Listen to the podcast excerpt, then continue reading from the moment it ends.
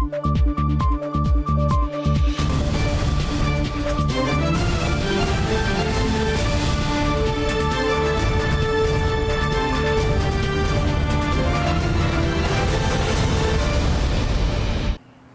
键时刻带您迅速掌握潮流趋势，欢迎您收看《财经趋势四点零》，我是赵廷玉。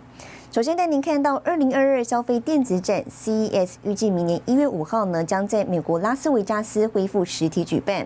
部分企业因为 Omicron 疫情取消参展计划，例如亚马逊、Facebook 母公司 Meta、推特等等。不过呢，超维跟辉达等企业都将参展秀出新品。而台湾科技部呢，也将带领百家新创业者参展，提高台湾新创的国际能见度。CES 2021 is reimagined。全球最大消费性电子展 CES 将于明年一月五日至八日在拉斯维加斯恢复实体举办，但亚马逊、脸书母公司 Meta、Twitter 以及 Pinterest 等科技公司都宣布，由于担心 Omicron 变异株导致疫情加剧，将不会派团参展。Twitter 和脸书正在研究以视讯进行的可能性。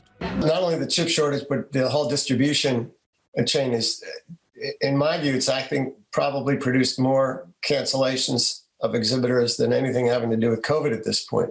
We've heard from exhibitors that have, are not participating because they just can't get their product, they can't get their prototypes together, things like that. 尽管如此，包括高通、Sony、Google 以及自驾车计划 Waymo 等公司都表示，目前正在推动参展或举行会议等计划。通用汽车也宣布，执行长巴拉将亲自出席， 展示通用的 Silverado 电动皮卡车。 We also have uh, new categories that we have never had before, like food technology, space technology, NFTs. The health technology portion is another portion that's totally huge because there's been such a focus on health technology and innovation for the last two years. And here's a chance to display it. 国际大厂 Intel、超微以及辉达近期都陆续释出邀请函， 预计发表新一代处理器、显示卡等新品。超微将在明年一月四日台湾时间晚间十一点，由总裁暨执行长苏姿峰主持二零二二年线上新品发表会。市场预期超微将推出新一代 Ryzen 六千系列产品。而为了增加台湾新创科技的国际能见度，科技部严选一百家科技新创，聚焦在智慧医疗、AI 与资安应用、半导体与太空通讯应用及数位科技等，透过虚实双轨方式参与二零二二年 CES。主办单位预估，二零二二年将有五万至七万五千人，超过两千一百家公司参与 CES，部分内容将采线上举办。而二零二零年的 CES 曾吸引了十七万人参加。新唐亚太电视叶恩杰编译。好，看好云端产业发展，代工大厂广达宣布加码投资美国，扩充当地的伺服器产能。资深副总经理杨其令本周表示，未来三年会积极布局云端领域。另外呢，在研发方面，明年也会有新的计划。看起来，我们整个在未来的整个这个云端的产业里面，我们认为非常非常的蓬勃。看好云端产业发展，广达继十一月增资美国子公司，二十一日再度宣布扩大投资田纳西工厂，砸下一千六百万美元，目前累计投资约四千两百万美元。广达指出，加州与田纳西的伺服器工厂同步扩产，分别因应西岸的资料中心需求及服务东岸市场。我们对于未来三年的计划里面，其实还蛮积极的，已经有连续几波了嘛，啊，所以然后又加上说我们泰国厂，其实今年底以前我们也有一个新厂。也开始也进入营运，在研发上面，我们其实明年可能也会有一些动作了。疫情带动远端办公需求，使得广达云端业务成长，加上笔电出货回温，十一月营收续站稳千亿元，达一千一百三十二点四五亿元，累计前十一月营收提前突破兆元大关，达一点零零四七兆元。未来广达会把云端应用到哪些新兴产业？广达资深副总经理云达科技。总经理杨其令这么说：“基于这样的一个研发的投资，我们会继续往五 G，甚至到六 G，继续往那边方向走。元宇宙里面有很多的需要更高的、更快的一些算力啊，这里面含着包括 GPU 啊，这个我想我们有很完整的系列产品。我觉得广达应该是一个蛮蛮完整的一个 solution。至于缺料问题是否缓解，杨启令表示，料况是有一些比较紧凑了，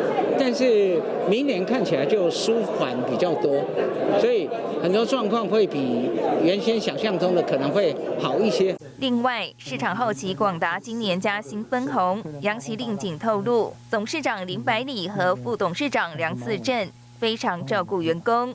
新唐亚太电视陈慧模、李晶晶，台湾台北报道。台湾本土企业 PC 品牌大厂华硕携手台湾大学成立联合研发中心，期盼呢透过强强联手，培育高阶研发人才，并将台湾的研发实力在国际舞台带向新的里程碑。推向亚洲第一、世界顶尖的目标。喊话研发中心要推向亚洲第一，华硕这回携手台湾大学成立联合研发中心，强强联手培育高阶研发人才。随着啊既有的产品线呢，还有这个呃业务的版图的扩张啊，更让华硕坚信，必须要投入培育新时代的高阶人才。提升关键技术的研发量能，向下一代扎根跨领域的技术。我们希望能够透过这样的合作，把不同种类的哪里去做整合。台湾大学有十一个学院，有各种各方面的杰出的人才，哦，那可以跟华硕来配合，一起来开发。聚焦人工智慧、AIoT 等领域，预计投入超过亿元的研发经费，将优先布局终端与边缘装置技术等三大先进领域。华硕将整合跨部门研发资源，集结台大七个系所与台大医院的研究与实务量能，不仅目标打造亚洲第一，更要将台湾的研发实力推向国际舞台。华硕将持续投资台湾，持续培育新时代人才，持续带领产业。为这个科技创新呢注入新的动能，让学术的研发成果加速走向商业应用。随着大型外商进驻台湾，进一步促成产学合作更加多样性。台湾品牌大厂华硕携手台大打造的研发中心，将接轨国际，深化台湾的全球能见度。将台湾的这个研发实力呢，在全球产业霸主的地位。带向新的里程碑，决胜国际舞台。新唐人亚太电视成为魔兆庭率台湾台北采访报道。台北国际光电展二十二号开幕，各界聚焦台湾未来第三代化合物半导体的发展。目前呢，台湾在生化加晶圆代工已经拿下全球九成市占率。台湾化合物半导体及设备产学联盟的主委徐秀兰认为，虽然台湾起步较晚，但台湾政府跟业界团结，未来在产业发展上值得期待。台湾其实，在化合物半导体的代工产业，其实是已经是市场上占用率很高，那还有成长空间。电动车、五 G 通讯、绿能产业等应用需求增加，推动碳化系与氮化镓第三代化合物半导体进入成长爆发期。IDM 大厂开始试出晶圆代工订单，IC 设计公司也积极投入功率元件开发。台湾化合物半导体及设备产学联盟主委徐秀兰表示，光是台湾生化家代工厂稳茂、宏杰科就占了全球九成市场。非常多国家把化合物半导体当成战略技术跟战略的呃呃原物料，或者甚至很多设备当成战略物资。台湾在对化合物的重重视程度还有团结程度，我觉得是呃呃未来是可以看到，应该值得期待，应该会跑得还不错。目前全球碳化系由美国及日本领先，中国也紧追在后。徐秀兰表示，虽然台湾起步较晚，但拥有半导体产业的深厚基础，有利于加速在第三代化合物半导体发展。优势之一就是半导体人才多，那还有半导体产业跟半导体设备在台湾相对成熟，那这种群聚效应有可能呃会让这个进入障碍稍微呃小一点，帮他们把这个桥梁搭起来，跟半导体的产业呢做一个结合。甚至要回去做 silicon 的半导体，那这样的话，台湾的这个整个供应链呢，就会更完整。那这个就是台湾将来的长期的优势。根据资料，二零二零年全球化合物半导体产值大于一千亿美元，占整体半导体产值约百分之十八点六。预估二零二五年成长到一千七百八十亿美元，主要应用在高阶通讯、功率元件及光电等。台厂蓄势待发，包括台积电、联电、中美金、汉明等，早已布局多年，准备好抢攻第三代化合物半导体的庞大商机。新豪利亚台电视陈慧模、李晶晶，台湾台北报道。好，接着带您看到这一周的财经趋势短波。有消息人士指出，美国晶片巨头英特尔接下来的全球扩产计划，将在欧洲的法国、意大利、德国三国打造半导体上下游供应链。中国大陆销售额最高的电动车厂比亚迪，因应最新爆发的 Omicron 疫情，已经调降西安厂产能。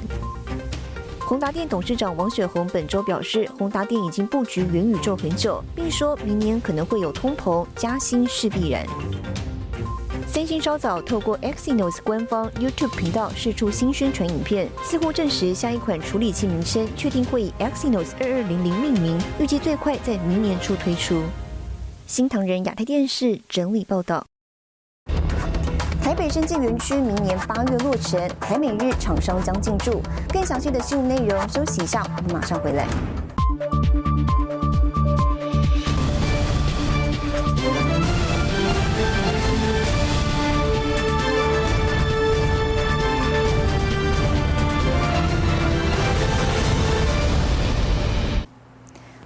台湾首间聚焦生技产业发展的 BOT 开发案，台北生技园区二十三号呢举行上梁典礼，预计明年八月落成。目前呢有三十家，包括台湾、美国跟日本的生技企业已经签署了进驻意向书。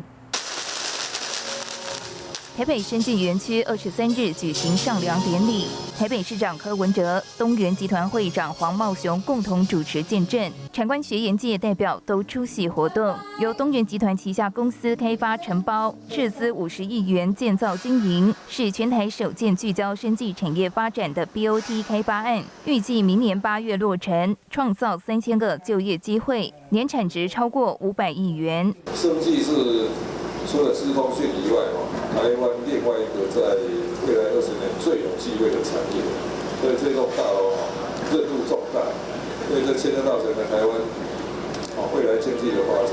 哦，那期待大了，非常期待啊！因为我们本来生机园呐，在竹北就有了，我也去参观哈，做一些的参考啊。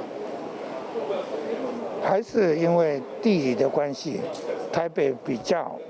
大家啊有偏好。八十三岁的黄茂雄亲自走访各县市的生技园区，吸取经验。黄茂雄指出，台北生技园区具有地理位置优势，南侧临近中研院国家生技研究园区等生技医药研发重镇，北侧连接现有的内科、南软重要科技产业园区，西侧临近南港车站无铁共构交通枢纽，对接竹北生医园区，进一步串联台湾生技产业廊带。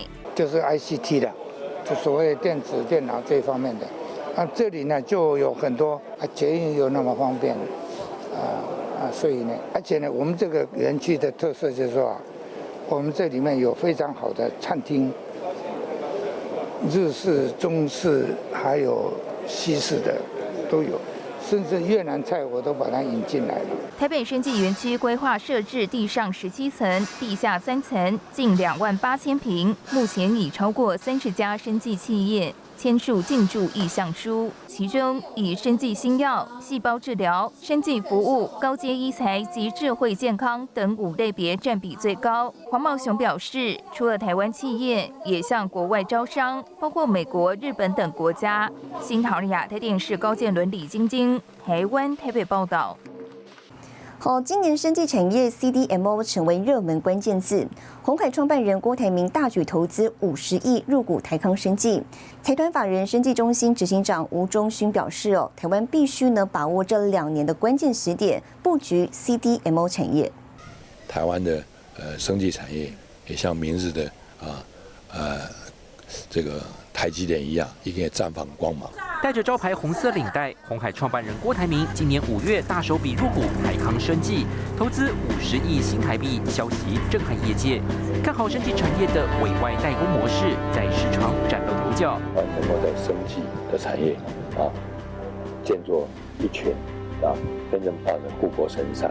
CDMO 也就是委托开发及制造服务，制药公司为了提高研发效率、缩短上市时间，会委托生技制造公司以外包模式进行药品开发生产、衍生各项服务。从研究开发的初期，药物发现阶段就已经有委外研究服务。到下一步临床前阶段要耗费两到四年，中期的临床实验更关键，开始小批量药物生产，到最后商业化的大量生产与包装上市。可以说，CDMO 就像是生技界的晶圆代工厂，产品从便宜的日常感冒用药、癌症用药，甚至到疫苗生产，样样都行。就是因为产能，因为 vaccine 产能的不足，其实欧美，包括韩国。包括越南呢，哦，都在建 CDMO 的，或者是 CMO，就是 manufacture 代工不是一件坏事。代工如果有越来越多的 science 在里面，而且让别人原本的这些委托你的人。花时间花钱还未必有你这一种 quality 的时候，你的价值就显得人家就愿意给你。CDMO 市场大致分为容易切入的化学药，好比药局成药、小分子药；也有技术较高阶的生物药，像是基因生物制剂、mRNA 疫苗，还有市场热门的生物相似药都算在内。小药厂希望借由 CDMO 加快制造时程。国际大药厂产品线复杂，产能不足之下，也希望 CDMO 业者分担产量需求。到二零三零年，全球 CDMO 市场将成长到三百二十四亿美元，产能更是会供不应求。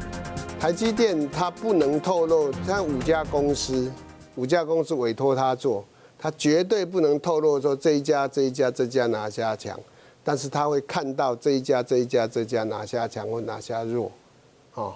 所以在发展一些制成的时候，他就有一个 ID。我们现在在生技的这边，基本上还是还是就是说原厂跟你寄转，就说你就这么做，这么做，这么做。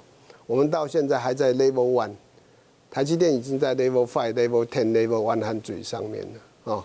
那 Level One，但是我们如果没有 Level One 的话，就没有 Level Two。吴中勋指出，台湾发展生技医药产业有四个关键 S，包括技术、规模、基础科学以及声量。其中速度最为重要，CDMO 营运模式更是台湾取得关键技术、建构医药产业商业化不可或缺一环。其实，Asian 的这个这个产品的未来的市场是在那里，它就活生生摆在那个地方，等着我们去，等着我们去去取啊，因为。我们在刚刚讲那个四个 speed 呃四个 S 上面，我们是有优势的。台湾在这个地方，往北、往南、往东、往西，五个钟头内打，通通把它打包，对不对？快的是两个钟头到三个钟头，慢的最多就五个钟头而已。那你完全符合那个 local manufacturer、local distributor 的那个概念。台湾多家生医业者跨域进入 CDMO 领域，像是台康生技、宝瑞药业与永兴生医等三家公司，以 CDMO 为主要业务。东阳、北极星等业者也大力投资。生技中心也规划在台湾打造十亿剂产能的核酸药物厂，目标成为亚洲前三大、全球前二十大的 CDMO 药厂。吴中勋也强调，亚洲邻近国家大力投入，台湾必须抢先布局，否则两年后就会失去先机。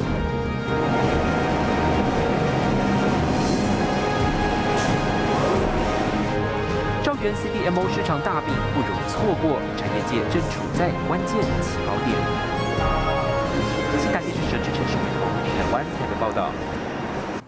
接下来带你浏览这一周的重要财经数据。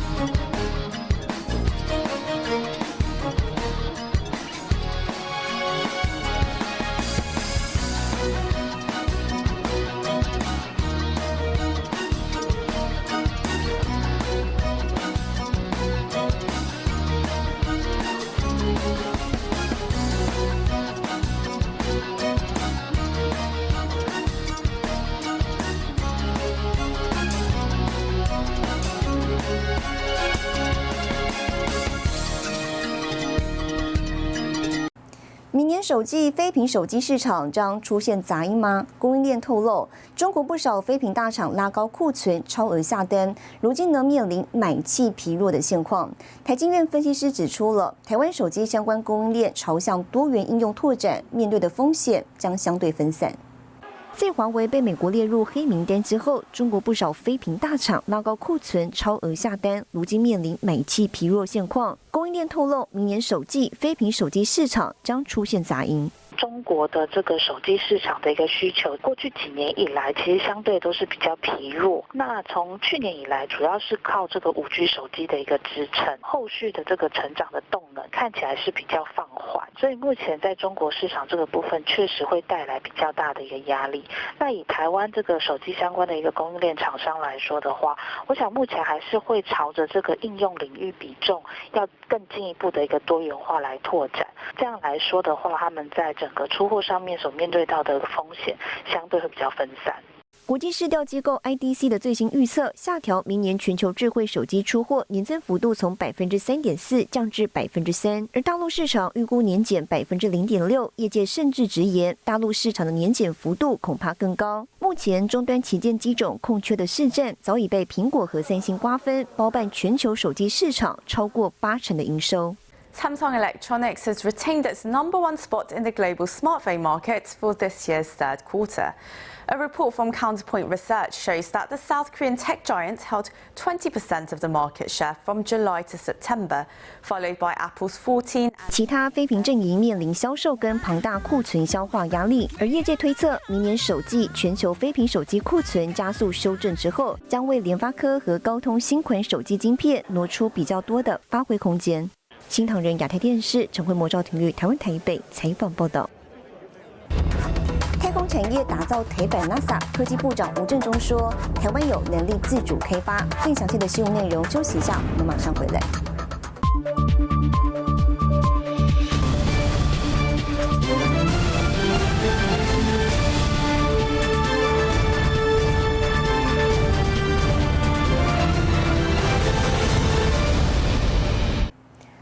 来。今年五月，太空发展法正式通过，产业界呢快速进军这个潜力无穷的蓝海市场。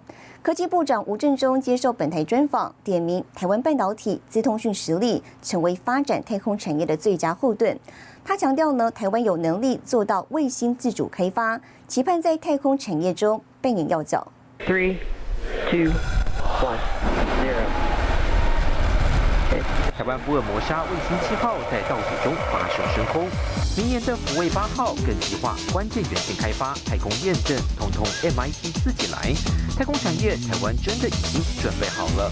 所以你可以想象，未来地球，你的这网人跟万物的联网，不是只有在表面地表面上，或者是啊地面上的通讯，而是到上面去。是在天空上的基地站。科技部长吴振中一手推动太空发展法孵化，今年五月立法院三读过关，也奠定太空产业法源基础。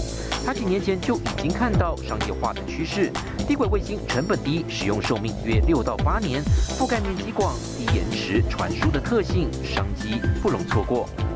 地面上的一些通讯设备、天线，其实台湾是有能力，而且是全世界非常有竞争力的。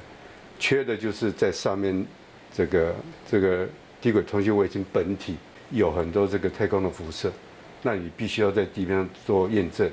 这一方面，台湾比较台湾的厂商比较没有这样的经验，那还好，因为我们太空中心有一些这个验证的设备。所以，如果太空中心跟我们的电子相关的大厂大家合作的话，应该不只是上面的、地面的，包括后面的应用。也是可以一起来。全球四大低轨卫星业者，马斯克旗下 SpaceX 动作最快，英国 OneWeb 紧追在后。此外，还有亚马逊旗下公司 Kuiper Systems、加大卫星通信公司 Telesat 商用网络服务即将问世。全球未来将有超过六万颗卫星飞在天空上，投资超过一兆美元。二零二零年全球卫星产业产值两千七百零六亿美元，二零三零年上看三千七百零六亿美元。台厂擅长的卫星电视、地面接收设备方面技术相对成熟。一年商机三百一十九亿，折合台币九千亿元的规模。未来台湾除了出口零组件，也能成为低轨卫星四系统重要供应商。也就是说，我们不会说像以前全部都只有做零组件，而没有这个设计的能力，或者是创新的应用的一些想法。等到人家想完、设计完以后再教我们做，那个都是比较过去式。那未来我们希望说，我们可以参与到前面的创新，然后再 design 制造也在台湾。那未来你可以想，我们也有一个企图心，就你在天上飞的一些基地台，台湾也会扮演一个很重要的角色。民间低轨卫星产业链，台湾队逐渐成型。金宝是达科、同心电锁定地面基地台、通讯、高频元件。